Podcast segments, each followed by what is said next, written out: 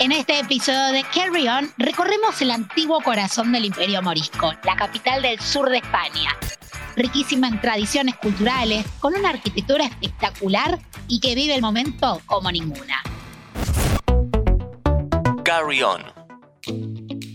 Arrancamos el día conociendo el Real Alcázar, un conjunto palaciego en el que podemos disfrutar de construcciones de varios estilos arquitectónicos unidos por jardines que son una preciosura. La mejor recomendación es que lo visites con calma, descubriendo cada uno de sus detalles y apreciando toda su belleza. No te olvides de comprar la entrada con anticipación para evitar las filas en la entrada.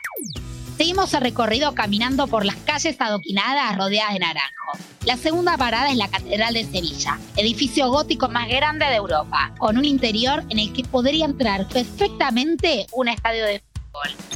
Está construida sobre una mezquita del siglo XII y a su lado podemos ver elevado el minarete original, reconvertido en un campanario. Esta torre de ladrillo enrejado, la Giralda, se convirtió en un emblema de Sevilla. Podéis ir observando algunas partes de la ciudad a través de las ventanas a medida que va subiendo. Pero la verdadera recompensa es el panorama que se obtiene desde arriba. Está buenísimo. Después de disfrutar de las vistas, baja para maravillarte con la catedral abovedada en la que están las obras de Goya y para rendirle culto al viajero más famoso del mundo, Cristóbal Colón, que se encuentra enterrado en ella. Al este de la catedral está el barrio de Santa Cruz, el antiguo barrio judío de la ciudad medieval. Es un laberinto de calles de piedra súper angostas, donde las casas están tan cerca unas de otras que parece que se tocaran, y donde siempre vas a ver gente mayor jugando a las damas. Te recomiendo ir al mediodía, cuando hace demasiado calor para recorrer el resto de la ciudad, hasta que ahí la temperatura es más fresca que en cualquier otra parte.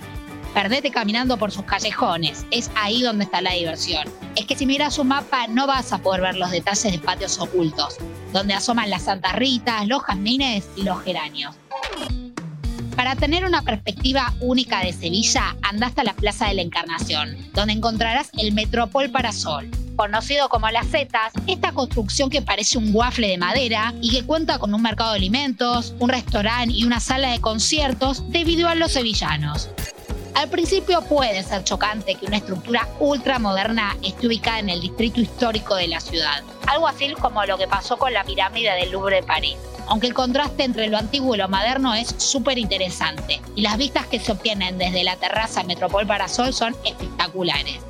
Quien habla de Sevilla no puede dejar de hablar de Triana. En la práctica, Sevilla y Triana son dos ciudades separadas o unidas por el Guadalquivir, algo así como Buda y Pen. Ambas orillas no estuvieron conectadas hasta 1852, cuando se construyó el puente de Isabel II. Triana es uno de los barrios más míticos de Sevilla. En sus coloridas calles se respira un sabor muy especial. No te pierdas el castillo de San Jorge, el callejón de la Inquisición, el mercado y el puente de Triana, que da acceso al barrio desde la otra orilla del río Guadalquivir. Volvamos a cruzar el puente de Triana para encontrar a orillas del río Guadalquivir otro de los iconos de la ciudad, la Torre de Oro. Se trata de una torre de 36 metros de altura en cuyo interior actualmente se encuentra el Museo Nacional de Sevilla.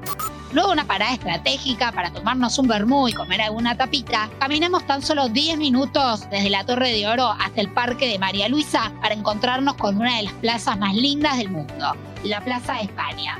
Se construyó para albergar al pabellón de España en la exposición iberoamericana de 1929 y sus edificios simbolizan el abrazo de España a sus antiguos territorios americanos. Alrededor de la plaza hay bancos dedicados a cada una de las provincias españolas, ideal para sacarse muchas fotos. Nadie debería abandonar la ciudad sin darse una vuelta por la Alameda, repleta de terrazas de bares y restaurantes.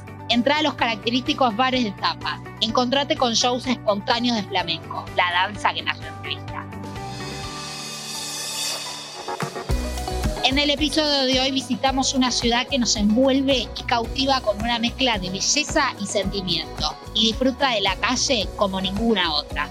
Sí, quien no ha visto Sevilla no ha visto maravilla. Soy Jenny Cersosimo y los espero con las valijas listas para la próxima aventura. Este episodio fue una producción de Interés General Podcast. Desde el 2020, acompañándote todos los días. Cinco minutos. Para que conozcas algo nuevo